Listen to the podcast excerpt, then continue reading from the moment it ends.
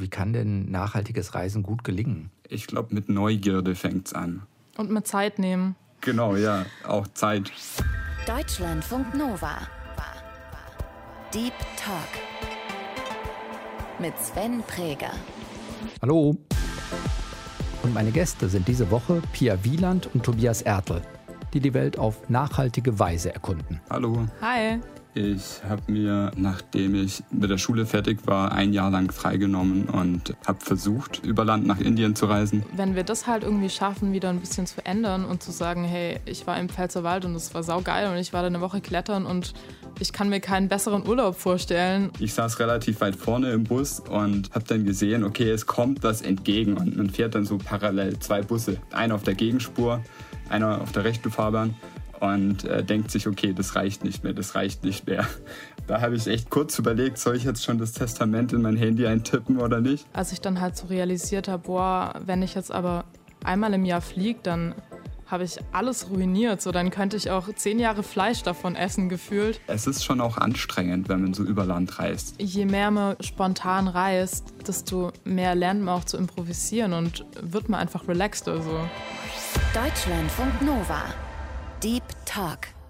Habt ihr eine Planung für dieses neue Jahr 2022, was Reisen angeht? Gibt es die bei euch? ja, also bei mir auf jeden Fall. Erzähl.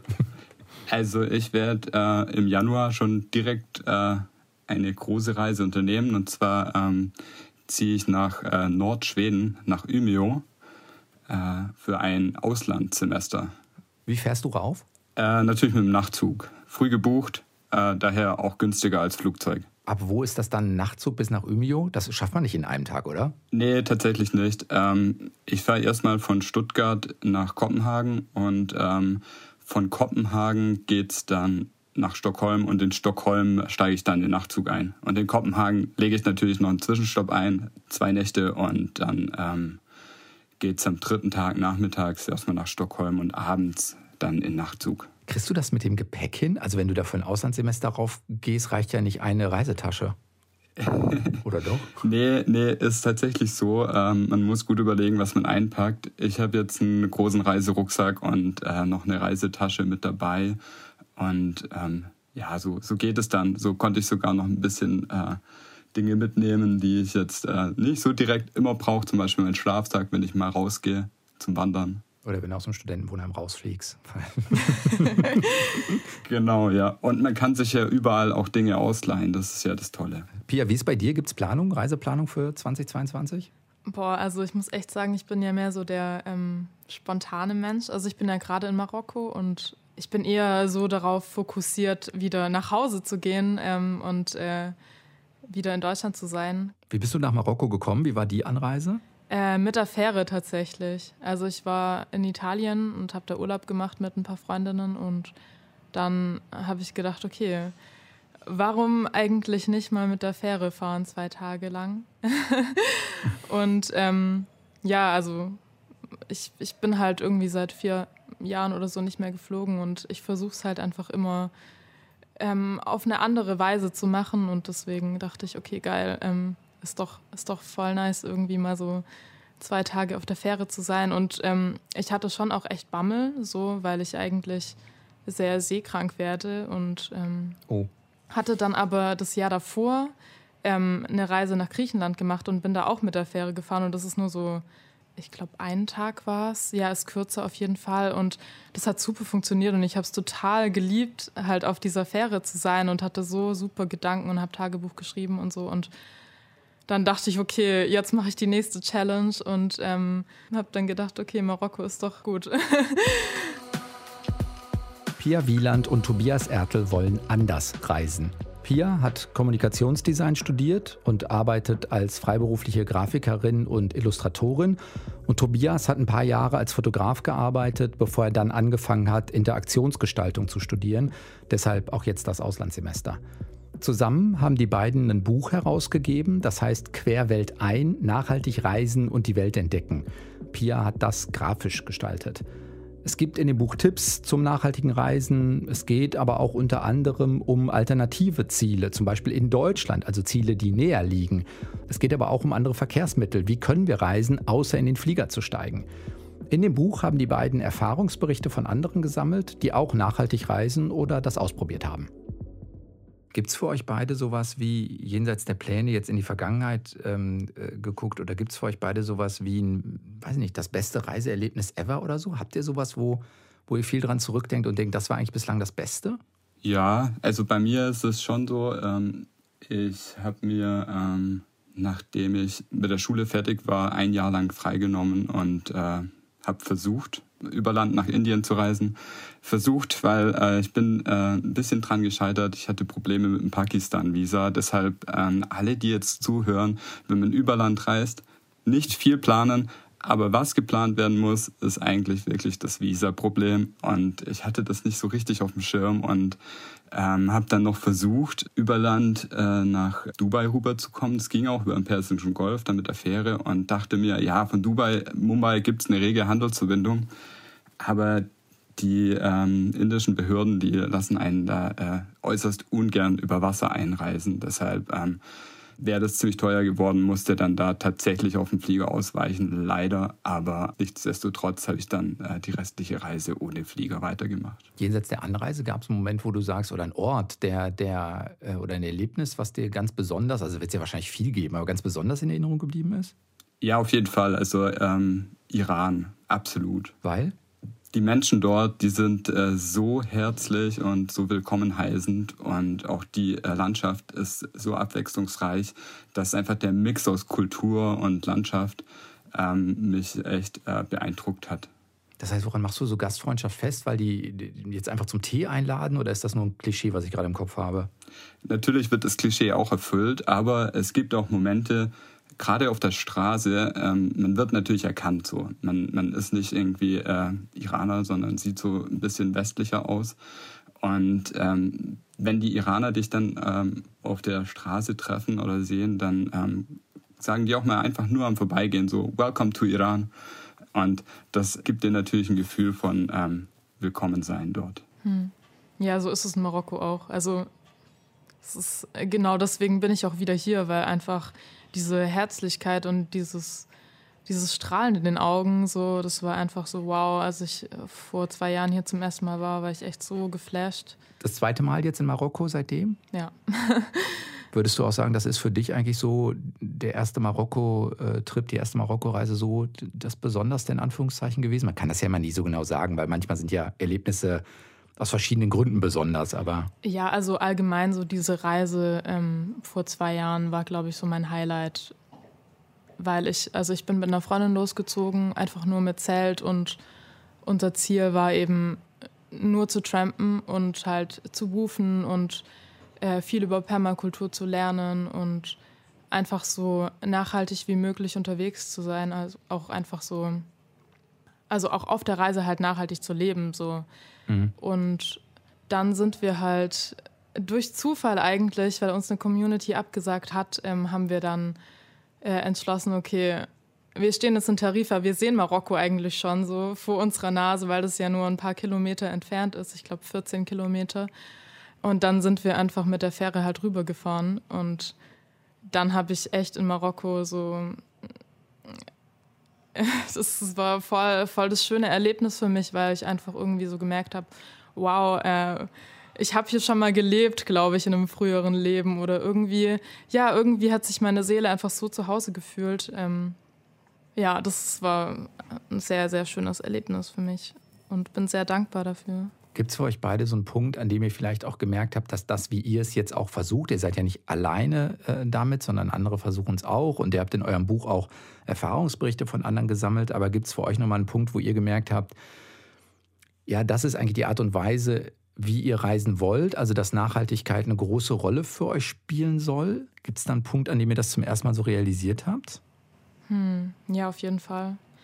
Also Gerade so, ähm, als ich zum Beispiel den ökologischen Fußabdruck gemacht habe, also da gibt es ja so einen Test im Internet und ich habe mich halt seit Jahren immer versucht, so vegan wie möglich zu ernähren und nur nachhaltige Sachen zu kaufen und halt, also Klamotten nur Secondhand zu kaufen und so weiter. Und als ich dann halt so realisiert habe, boah, wenn ich jetzt aber einmal im Jahr fliege, dann habe ich alles ruiniert. So, dann könnte ich auch zehn Jahre Fleisch davon essen, gefühlt Ähm, und dann habe ich halt dieses, also diese Hinreise oder dieses, dieses, ähm, wie komme ich an diese Orte, wo ich halt hinreisen will, das habe ich halt komplett neu hinterfragt und auch neu geplant dann. Also zum Beispiel ist einfach diese Sehnsucht, komplett ähm, nach Südamerika zu gehen, äh, einfach verflogen, weil ich, also ich brauche es einfach nicht mehr, weil es mir irgendwie wichtiger ist, nachhaltig zu reisen und weil ich halt auch gemerkt habe, wow,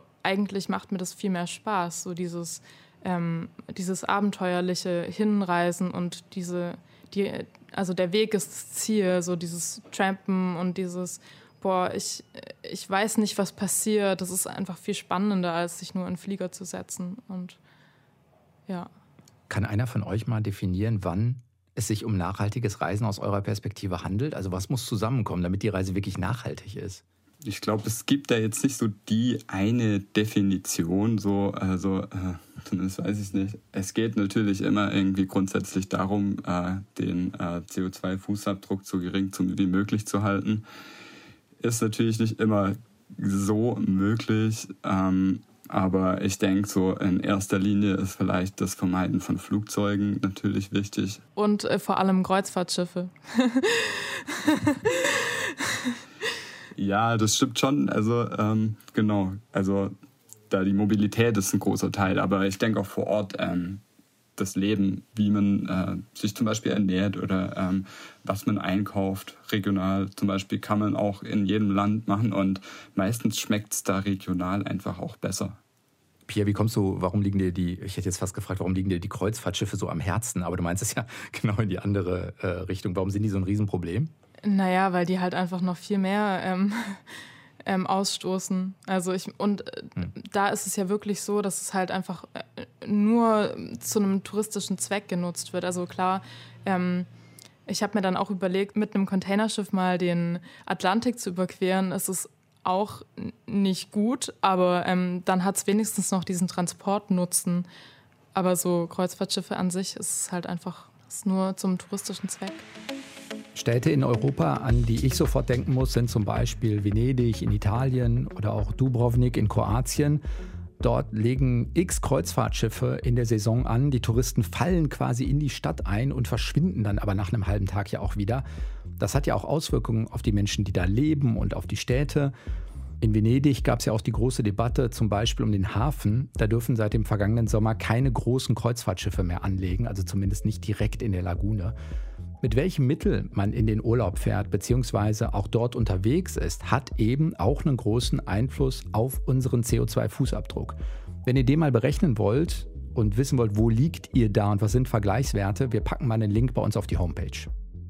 Das heißt, ihr versucht zu vermeiden, in Flieger äh, zu steigen. Wie geht ihr damit um, wenn Freunde das tun? Ich denke an sowas wie Flugscham, wird sowas thematisiert, da kommt auch schnell so ein schlechtes Gewissen auf. Spielt das eine Rolle in den Debatten, die ihr vielleicht auch mit anderen führt? Klar. Ja, also auf jeden Fall. Klar, das, das, ähm, man sieht es natürlich, wenn dann äh, Freunde in Flieger steigen, so. Ähm, man kann, man kann dann auch nicht sagen, so, hey, also äh, ich finde das gerade äh, mega blöd, was du da tust, so, das ist schlecht für unsere Umwelt. Will man ja nicht. Wir, möchte da, wir möchten da kein so ein Shaming betreiben, sondern wir wollen da auch vor allem nicht mit dem Finger auf andere zeigen, sondern wir wollen mit unserem Lebensstil einfach nur inspirieren. Klar ist auch, das Flugzeug kann man aus unserer Zeit nicht komplett rausstreichen. Es gibt Gründe, wo man auch in den Flieger steigen kann, aber ähm, für uns äh, persönlich ist es eigentlich äh, ein No-Go. Das gilt für dich wahrscheinlich genauso, Pia, ne? Ja, also wobei ich sagen muss, ich bin halt auch echt ein bisschen relaxter geworden mit der Zeit. Also ich finde es nicht gut so, ähm, aber jeder lebt sein eigenes Leben so. Also ich habe einfach für mich beschlossen, dass ich es ähm, vermeiden will. Und ähm, ja, genau. Wie kann denn nachhaltiges Reisen gut gelingen? Was muss ich tun? Wo fängt das an? Ich glaube, mit, mit Neugierde fängt es an. Hm. Und mit Zeit nehmen. Genau, ja, auch Zeit. Viele denken vermutlich, wenn man jetzt äh, das Flugzeug aus seiner Reiseplanung streicht, dann ähm, ist das mit Eingrenzung verbunden. Ich persönlich sage, wenn man das Flugzeug aus der Reiseplanung streicht, dann ähm, kommt Neues, dann kommt Unerwartetes, dann ähm, kommen einfach Begegnungen, die man so nicht geplant hat. aber die total bereichernd sind. Und ähm, das fällt alles beim Flugzeug halt raus. Ist dir selbst sowas mal passiert? Also, dass du vielleicht auch, äh, als du versucht hast, auf dem Landweg nach Indien zu kommen, dass es genau die Begegnungen gab, schon auf der Reise, wo du sagst, ja, wenn ich jetzt x Stunden im Flieger gesessen hätte, wäre das nicht passiert? Jeden Tag, auf jeden Fall. Also, jeder Tag bringt ein neues Abenteuer und jeder Tag bringt neue Begegnungen. Man, man begegnet so viele Leute, ähm, ob das jetzt im, im Hostel ist oder ob das irgendwie ähm, auf der Straße oder auf dem Markt oder Bazar ist. Ich meine, überall. Ähm, und klar, man wird dann eingeladen und ähm, hat dann eine gute Unterhaltung. Und dadurch ähm, ähm, gewinnt man auch neue Freunde, die dann, wenn sie auch in der Gegend sind, in Europa, in Deutschland, sich wieder melden und ähm, man sich dann auch treffen kann. Und äh, klar, also zum Beispiel auch Couchsurfing ist auch so ein Ding, wo man eben genau sowas äh, erleben kann. Da habt ihr beide auch keine Sorge, ne? Irgendwie, dass das mal doof werden könnte oder so, sondern Nee, nicht so wirklich, ja. Ja, ich glaube, man muss da einfach irgendwie äh, darauf vertrauen, dass am Ende alles gut wird. Klar, also ich hatte auch äh, viele Momente, wo ich mir gedacht habe, oh mein Gott, jetzt geht alles schief so. Wo zum Beispiel? Also da gibt es ein extremes Beispiel bei mir. Ähm, ich war in Kathmandu und wollte nach Varanasi und äh, Varanasi liegt in Indien, Kathmandu, Hauptstadt von Nepal. Das ist ja, über Land dauert das schon so äh, 20 Stunden. Und bei mir hat dieser ähm, Abschnitt der Reise ganz gut angefangen, so in Bu Bus eingestiegen, durch den Nationalpark Chitwan gefahren. Und ähm, wenn man so aus den Bergen rausfährt, von, von Nepal, von dem Himalaya, dann werden die Straßen ziemlich gerade. Und in den äh, Bussen, da sitzen äh, junge Typen drin, meistens tatsächlich Männer oder, oder Jungs. Ähm, und äh, die drücken dann natürlich aufs Gaspedal, weil in Nepal diese Passstraßen hoch und runter fahren, da kannst du schnell fahren. Und dort werden dann so Elefantenrennen gefahren. Und ich saß relativ weit vorne im Bus und äh, habe dann gesehen, okay, es kommt was entgegen. Und man fährt dann so parallel zwei Busse. Auf, einer auf der Gegenspur, einer auf der rechten Fahrbahn und äh, denkt sich, okay, das reicht nicht mehr, das reicht nicht mehr. Da habe ich echt kurz überlegt, soll ich jetzt schon das Testament in mein Handy eintippen oder nicht? Und die Reise ging genauso weiter irgendwie. Ich habe dann den, den Zug in, ähm, an der Grenze in Goapur in äh, Indien verpasst. Indien erstmal komplett überwältigend, äh, krasser Kulturschock, obwohl ich gedacht habe, in Nepal habe ich alles schon erlebt. Und dann irgendwie falscher Zug, dann musste ich dort äh, irgendwie in die Holzklasse gehen, die, wie man es ja aus dem Fernsehen noch kennt, so äh, total überfüllt war. Ich als einziger Westerner, jeder guckt mich an, wie wenn er mich gleich aufessen will. Und äh, aber am Ende ging alles gut und heute, heute denke ich so, hey, das war das beste Abenteuer, das ich je erlebt habe. Pia, wie ist bei dir? Gibt es diese Momente, die nicht so, oder die, die, weiß nicht, hinterher sieht man sie als bereichernd an, aber in dem Moment ist halt auch nicht nur cool, ne? Ah, klar gibt es die, definitiv. Ähm aber du hast so viel Grundvertrauen in dir oder wie löst du das für dich? Äh, ja, also ich versuche einfach oder ich lebe einfach allgemein nach dem Prinzip, dass alles so kommt, wie es kommen soll. Also ich habe da, glaube ich, schon auch einfach ein tiefes Vertrauen so ins Universum, dass es irgendwie hinhaut. So. Und ähm, ich glaube auch einfach, je mehr man über Land und ähm, spontan reist, desto mehr lernt man auch zu improvisieren und wird man einfach relaxter. So. Verändert das für dich auch dann so den, den Rest des Lebens, hätte ich jetzt bald gesagt? Also alles das, was nicht Reisen heißt? Auf jeden Fall bin ich in dem Punkt auch relaxter geworden im Allgemeinen, ja, würde ich schon sagen. Man wird da einfach dann ein bisschen entspannter. Aber ich merke auch trotzdem, ähm, dass es halt, wenn man auf Reisen ist, dann hat man ähm, Zeit. Also dann ist es auch nicht schlimm, wenn man den Zug jetzt verpasst hat. Mhm. Aber wenn man halt hier irgendwie im Alltag unterwegs ist, so, dann äh, kommt man schnell wieder in diesen Alltagsstress rein und dann hat man diese Zeit auch nicht mehr. Das war auch der Faktor, den du vorhin sofort nanntest, Pia. Zeit ist eigentlich das, wie es gelingen kann. Reden wir da über Zeit nehmen für Vorbereitung, die Zeit nehmen fürs Reisen, über beides? Wie ist das für dich? Also ich meine damit vor allem eben die Zeit, die man braucht, um halt nachhaltig zu reisen. Also klar ist die Hinreise ein wichtiger Faktor, wenn ich halt nachhaltig reisen will dann brauche ich einfach mehr Zeit im Normalfall, wie wenn ich jetzt in den Flieger steige. Ähm, aber ich meine damit vor allem auch halt das nachhaltige Reisen an den Reiseorten. Also was ich halt für mich viel jetzt gelernt habe, wenn ich halt länger in Ländern bin, dass ich halt zum einen ähm, länger an einem Ort sein will, um halt diese Kreisläufe halt zu verstehen, die in den Ländern funktionieren, um halt auch da nachhaltig leben zu können, weil wenn ich jetzt halt nur zwei Wochen in einem Land bin, weiß ich nicht, wie das Recycling da funktioniert oder wo die Second-Hand-Läden sind und so weiter. Also ich finde halt, gerade um in dieser Welt nachhaltig leben zu wollen, ist es halt wichtig, ähm, so sein Netzwerk zu kennen. Zum Beispiel hier in Marokko ist es halt so, ähm, was halt Lebensmittel angeht. Also gerade hier gibt es halt kein Müllrecycling sozusagen, aber das Brot wird halt immer von dem restlichen Müll getrennt und auf die Straße gestellt, weil halt dann Leute rumrennen und das einsammeln für ihre Tiere zum Beispiel. Und das weiß ich jetzt nicht als Tourist, wenn ich da nur zwei Wochen bin. So, das lerne ich halt kennen, wenn ich jetzt irgendwie länger da bin oder was passiert mit dem Essen auf den äh, auf diesen großen Märkten zum Beispiel? Also gerade so Unmengen an Gemüse und Obst. Ähm, kann ich da jetzt als Europäerin hingehen und sagen hey so wie ich es in Spanien halt mit meiner Freundin da äh, gemacht habe ähm, wir sind halt hingegangen und haben so gesagt ja hey äh, können wir äh, das Gemüse mitnehmen was halt was ihr wegschmeißen würdet und was nicht mehr so gut ist ähm, das würde ich halt jetzt in Marokko zum Beispiel nicht machen, weil ich genau weiß, okay, da gibt es so viele Obdachlose, da gibt es so viele Tiere, die dieses äh, Gemüse brauchen. Ähm, das ist dann auch gar nicht angebracht. Und das ist ja dann irgendwie auch nicht nachhaltig aus meiner Sichtweise. Und, und wenn du Containers, musst du vorher noch äh, lokal recherchieren, ob das in dem Land überhaupt erlaubt ist. Ja, das auch noch. Ja, so sowas kommt dazu. Also es braucht einfach eine gewisse Zeit und ein gewisses Ankommen, um diese Kreisläufe zu verstehen in den jeweiligen Ländern. Und das meinte ich eigentlich mit Zeit nehmen. Wie kriege ich das hin? Muss ich die Art und Weise, warum wir wegfahren, verändern? Also ist das so eine Systemfrage, die sich letztendlich stellt, weil ich immer auf der Suche bin nach, ich brauche jetzt mal zehn Tage Erholung.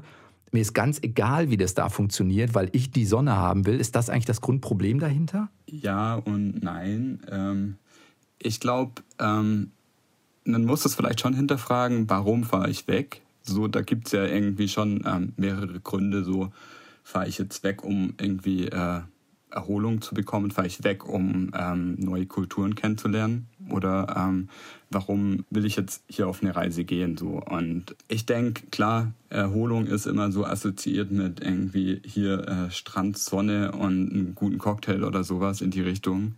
Aber ich für mich persönlich habe auch festgestellt, dass es auch irgendwie total gut funktioniert, wenn ich jetzt halt nicht in Flieger steige und nach Malle fahre, sondern indem ich halt zum Beispiel äh, Mecklenburger Seenplatte erkunde oder in die in, in Pfälzer fahre. Das sind Orte, wo ich persönlich total überrascht wurde, was die Landschaft alles bietet und wie ruhig es da auch sein kann. So. Und ähm, da brauche ich dann nicht irgendwie den touristischen Strand. Das heißt, es geht um anders reisen, vielleicht auch sowas wie ja, den Nahbereich entdecken, wenn ich wegfahre, aber auch, wenn ich sage, ich, ich will vielleicht auch mal die Faszination von anderen Kulturen haben, dann wirklich mit mehr, das, was Pia vorhin gestellt hat, mit mehr Zeit, auch mit mehr Ruhe, auch mit, ja, mich dem zu beschäftigen und nicht nur zu sagen, hey, ich bin jetzt hier Tourist irgendwie im Land und will zehn Tage verwöhnt werden oder so. Das ist jetzt ein bisschen im Klischee, aber ihr wisst, was ich meine. Ja, natürlich. Ich meine, wenn man die Zeit hat, oder sich nehmen kann, dann ähm, ist das ein einzigartiges Erlebnis. Gerade, gerade mit Zeit ähm, eben so eine Kultur kennenzulernen oder irgendwo hinzureisen. Aber ich denke auch, dass es halt äh, vielleicht für viele irgendwie diese Zeit, gerade wenn man schon arbeitet, im Berufsleben ist und ähm, nicht, nicht irgendwie sich mal schnell ein Sabbatical nehmen kann, äh, dann viele nicht haben. Aber selbst dann muss ich ehrlich sagen, es gibt auch da viele Kulturen und Dinge, die man einfach auch hier in der Grenzregion mal eben erleben kann. Zum Beispiel das Baltikum so.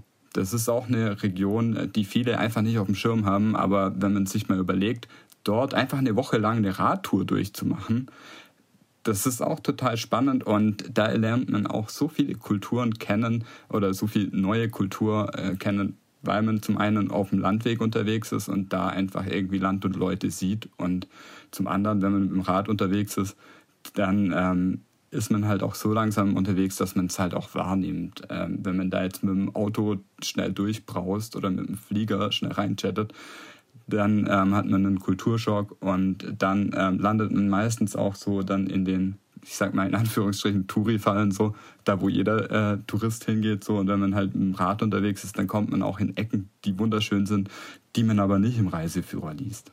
Ja, ich glaube, es ist auch vor allem was Gesellschaftliches, dass wir halt irgendwie, je weiter weg wir in Urlaub gehen, desto cooler sind wir irgendwie. Also gerade, vielleicht muss man auch da ein bisschen ansetzen, dass es äh, nichts damit zu tun hat. Also, wisst ihr, wie ich meine? Also. Ja, total. Es ist nicht, es ist nicht cooler zu sagen, ich war viermal in äh, weiß nicht, in den Staaten oder dann äh, ne, so, sondern es ist total in Ordnung zu sagen, ich war weiß nicht, zweimal an einer, äh, an einer Seenplatte in MacPom. Ja, es ist halt zum richtigen Statussymbol geworden. Und ich glaube halt, wenn wir das halt irgendwie schaffen, wieder ein bisschen zu ändern und zu sagen, hey, ich war im Pfälzerwald und es war saugeil und ich war da eine Woche klettern und ich kann mir keinen besseren Urlaub vorstellen und dann sind trotzdem alle happy. Das heißt aber auch, ihr würdet beide eher von äh, Reisen sprechen als von Urlaub, oder? Ich, ich mache auch gerne Urlaub. Unterscheidet der sich vom Reisen für dich oder ist das eins? Also Reisen ist länger und Urlaub ist kürzer.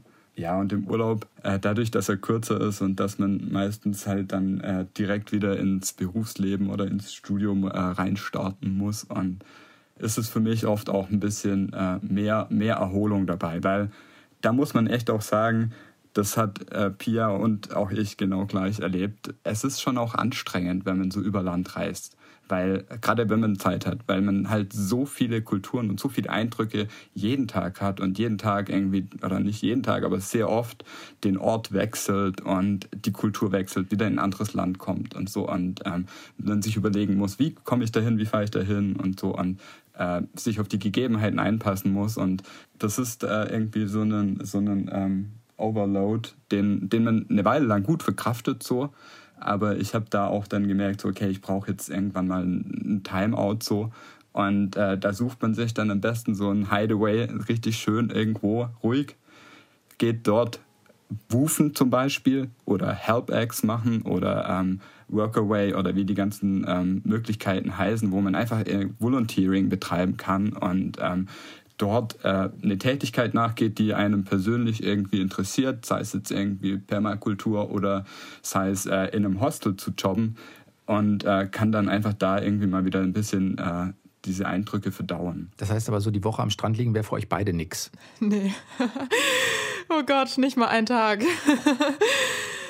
Hm. Ah, ich mache das schon auch mal gerne ein paar Tage, aber ich muss ehrlich sagen, ich merke es, wie es dann irgendwie wieder anfängt, mich so in den Fingern zu jucken und wie das, wie das irgendwie die, die Neugierde, äh, Dinge zu entdecken, so äh, dann wieder äh, aufkommt.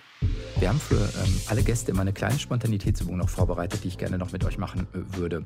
Wenn das geht, versucht mal bitte folgende Sätze zu vervollständigen. Diesen Ort würde ich gerne mal sehen. Äh, Nepal. Ähm, Kirgistan. So viele Tage vor einer Reise fange ich an zu packen. Das ist schwierig. Also bei mir sind es, ich würde drei sagen. Ja, also es kommt ganz auf die Reise an. Also ähm, wenn ich jetzt in Urlaub gehe, fange ich einen Tag vorher an. Wenn ich jetzt eine längere Reise mache, dann auch mal ein paar Monate, je nachdem wegen Visa oder so. Dieses Lied darf auf meinem Reisesoundtrack nicht fehlen. Oh Gott, mein Gott. Ähm, Pia, du zuerst. Kaufst dir Zeit. Ähm, okay, dann fange ich an. America, a horse with no name. Mir fällt gerade nichts ein. Mit so viel Kilo Gepäck komme ich normalerweise klar. 20. Ja, hätte ich auch gesagt, so 20, ja.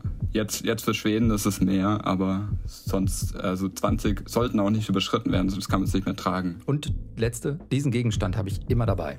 Mm, Stofftasche. äh, Taschenmesser. Ah ja, das auch. Pia, du hast vorhin äh, einen Gedanken noch geäußert, dass ähm, du auf der Fähre dann auch in dein Tagebuch geschrieben hast. Das heißt, diese Reisen sind durchaus, die Eindrücke sind schon auch ja, Inspiration oder ist das ein zu großes Wort? Doch, klar. Also ich bin ja Künstlerin sozusagen ähm, und äh, definitiv, jede Reise ist äh, Inspiration hoch tausend. also ich glaube auch deswegen reise ich. Also mir wird es einfach viel zu schnell langweilig an einem Ort. Deswegen, ich, ich muss immer unterwegs sein, um mich zu füttern, glaube ich. Was schreibst du dann auf? Also sind es dann, weiß ich nicht, Eindrücke oder entstehen daraus schon Projektideen oder so? Oder was steht dann in so einem ähm, Tagebuch drin? Alles. Also es ist äh, viel auch ähm, über Gefühle, also einfach emotionale Sachen, die ich irgendwie verarbeiten muss, weil wenn man halt unterwegs ist, sammelt sich da viel an, weil es halt auch emotional super anstrengend ist und ähm, das muss sich alles irgendwie in einem Tagebuch dann sammeln und ich muss es dann irgendwie auch loswerden dadurch. Und dann sind es halt auch Zeichnungen viel, weil ich ja ähm, grafisch und illustrativ arbeite. Und ja, viel auch Projektideen. Wenn ich halt Dinge sehe, wenn ich Leute beobachte in einem Café oder sowas, dann kommen immer wieder Ideen für irgendwelche Zeichnungen oder Geschichten oder sowas, klar. Ich glaube, man hört schon, dass Pia und Tobias das wirklich ernst meinen und das auch für sich in ihre Reisepläne und in ihr Leben gut integriert bekommen.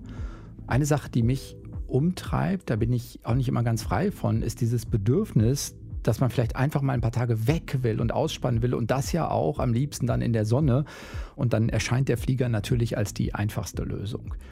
Wenn man das nochmal zusammenfasst, hat nachhaltiges Reisen also mehrere Säulen. Es sind so Fragen wie, wo fahre ich hin? Also vielleicht ist es unter Corona, weil nichts anderes möglich ist, auch mal eine Idee, Nahziel in Deutschland auszuprobieren. Es sind aber auch so Fragen wie, wo kommt das Geld denn an, das ich ausgebe? Kommt das wirklich den Menschen zugute, die an dem Ort leben, wo ich im Urlaub bin oder wo ich hingereist bin? Es sind aber auch so Fragen wie, wie verhalte ich mich denn da den Menschen gegenüber? Und es ist eben auch damit viel darüber gesprochen, eine Frage der Reisemittel. Also man muss nicht in den Flieger steigen. Was ist mit Trampen, Couchsurfen, Work and Travel? WOOFen, das steht für Worldwide Opportunities on Organic Farms, ist so ein weltweites Netzwerk, wo ihr auf Biobauernhöfen arbeiten könnt und dafür dann eben Unterkunft und Futter erhaltet. Wenn man alle Faktoren bei jeder Reise immer komplett berücksichtigen will, dann ist das sicherlich auch nicht ganz unanstrengend. Könnt ihr für euch sagen, was von all dem euch am schwersten auf den Reisen fällt, wirklich einzuhalten? Um, ähm, also ich glaube, für mich, klamottentechnisch gesehen, finde ich es manchmal schwierig. Also wo ich wirklich sehr ins Hadern gerate, weil ich halt zum Beispiel sehr viel Leggings trage und Leggings einfach nicht lange halten. Und ähm, du kannst sie aber halt auch nicht in Secondhand-Läden oder auf irgendwelchen Märkten äh, nachhaltig finden. Und es hat mich dann wirklich auch manchmal dazu gebracht, dass ich seit Jahren wieder einen HM von innen betreten habe und damit eine neue Leggings gekauft habe das ist, glaube ich, so für mich manchmal das, das Schwierigste, mich da zu überwinden, wieder in so einen Laden reinzugehen, obwohl ich es eigentlich verachte, da einzukaufen. Oh, bei mir ist es, glaube ich, die äh, Ernährung. Also, wenn man dann in so einem Land ist und äh, so eine regionale Spezialität dann halt äh, doch mit Tierprodukten ist oder gar sogar mit Fleisch irgendwie ist und man, man sieht es und denkt sich, ja, es sieht schon irgendwie lecker aus dann äh, schlage ich schon manchmal über die Strähne und äh, gönne mir dann auch mal irgendwie so eine regionale Spezialität, obwohl es nicht meinem ethischen Weltbild äh, entspricht. Kann man immerhin noch sagen, es ist auch eine kulturelle Erfahrung, wenn man es einmal nur probiert. Also so, das ist ja vielleicht noch ein, so ein Kompromiss irgendwie. Richtig, genau. Es muss ja auch nicht immer so ein Schwarz-Weiß-Denken sein. So. Wie dealt ihr mit Corona? Sagt ihr einfach, ihr versucht die Gelassenheit, die ihr auf den anderen Reisen schon gelernt habt, mit in diese große Herausforderung zu nehmen oder wie, wie geht ihr für euch damit um? Ja, so eigentlich. Ich meine, die Zeit ist gerade einfach so unsicher, man weiß nicht, was kommt und damit muss man halt irgendwie auch auf den Reisen halt mit umgehen lernen. Und da versuchen dann mehr Gelassenheit auch zu, zu haben im Zweifelsfall. Genau, ja. Tobias, bei dir? Ähm, ich habe irgendwie für mich festgestellt, dass Corona ziemlich scheiße ist und je mehr ich darüber nachdenke, wie, wie schlimm es ist so und wie, wie doof es sein kann, desto mehr merke ich, dass ich irgendwie deprimiert werde. Deshalb habe ich ziemlich früh angefangen, aufzuhören, darüber nachzudenken, wie schlecht es ist, sondern angefangen, darüber nachzudenken, was kann ich jetzt machen, was ich eigentlich nicht während Corona machen kann. So gerade jetzt so im, im, im Winter irgendwie, also ich gehe gerne auf Skitouren und es gibt Berge, wo ich mir gedacht habe, okay, da könnte man hochlaufen, aber ähm, da führt halt auch eine Bergbahn hoch. Und wenn du dann oben ankommst und es ist völlig überfüllt mit Menschen so, dann macht es halt keinen Spaß. Aber wenn Corona da ist, ein Lockdown ist, dann ist da halt auch kein Mensch. Das ist zum Beispiel ein so ein Beispiel, wo ich gedacht habe, so, okay, das ist echt schön und toller Vorteil. Oder ähm, irgendwie draußen zu übernachten, so, das äh, hat mich irgendwie durch Corona auch gebracht, so diese Naturerfahrung dann. Wenn ihr zum Abschluss, weiß nicht, einen Tipp geben müsstet, jeder, jede, nachhaltiges Reisen besser hinzukriegen, für sich mehr ins Leben zu integrieren, was wäre das aus eurer Sicht? Also vielleicht nicht bei mir persönlich, aber ich merke immer so, okay, das ist ein Punkt, wo ich immer irgendwie so anfange, bisschen nicht zu scheitern, sondern da kommt dann eine Herausforderung, so, die eigentlich äh, nicht sein muss. Gerade wenn man international in Europa zum Beispiel mit dem Zug unterwegs ist, äh, dann gibt es da ja diese ähm, länderübergreifende Verbundsangebote, so, wo man dann durch ganz Europa kostenlos, äh, nicht kostenlos, äh, mit einem Ticket reisen kann, so eine gewisse Zeit. Und ähm, ich habe festgestellt, dass es einfach super schwierig ist und dass es äh, mich immer ein bisschen nervt, wenn man dann merkt, dass da einfach absolut keine Kooperation da ist, so dass man dann irgendwie zwar dieses Ticket hat, so und dann musste die aber trotzdem noch in dem Zug irgendwie einen Sitzplatz reservieren, kostet es wieder extra und sowas. Und da denke ich mir manchmal so, wenn das einfacher möglich wäre, dann würden es vielleicht auch mehr Leute nutzen und ähm, dann äh, würde ich nicht, mich nicht irgendwie daran irgendwie nerven, dass es jetzt schon wieder irgendwie noch eine extra äh, Buchung benötigt. Äh, sowas zum Beispiel. Ich glaube, mehr Mut ist einfach das Wichtigste von allem. Also einfach mutig sein und neue Dinge auszuprobieren und auch äh, mal Dinge zu wagen, wo man vielleicht sagt, hey, boah, das schaffe ich nicht oder oh, das ist mir zu äh, zu crazy oder keine Ahnung, einfach mal machen und es funktioniert. Also wirklich, wenn ich jetzt auch manchmal an so Reisen zurückdenke, die ich halt gemacht habe, dann denke ich mir heute, hä, wie habe ich das geschafft? Und aber ich habe es geschafft und irgendwie macht mich das auch im Nachhinein einfach so stolz und erfüllt mich mit so viel Glück und Dankbarkeit auch, dass ich halt vertraut habe. Und ich glaube, ja, einfach, einfach mal ein bisschen mehr Mut haben. So. Pia Wieland und Tobias Ertel zum Thema nachhaltiges Reisen. Vielen Dank, dass ihr im Deep Talk zu Gast wart. Ja, danke dir. Ja, danke dir. Das war der Deep Talk für diese Woche.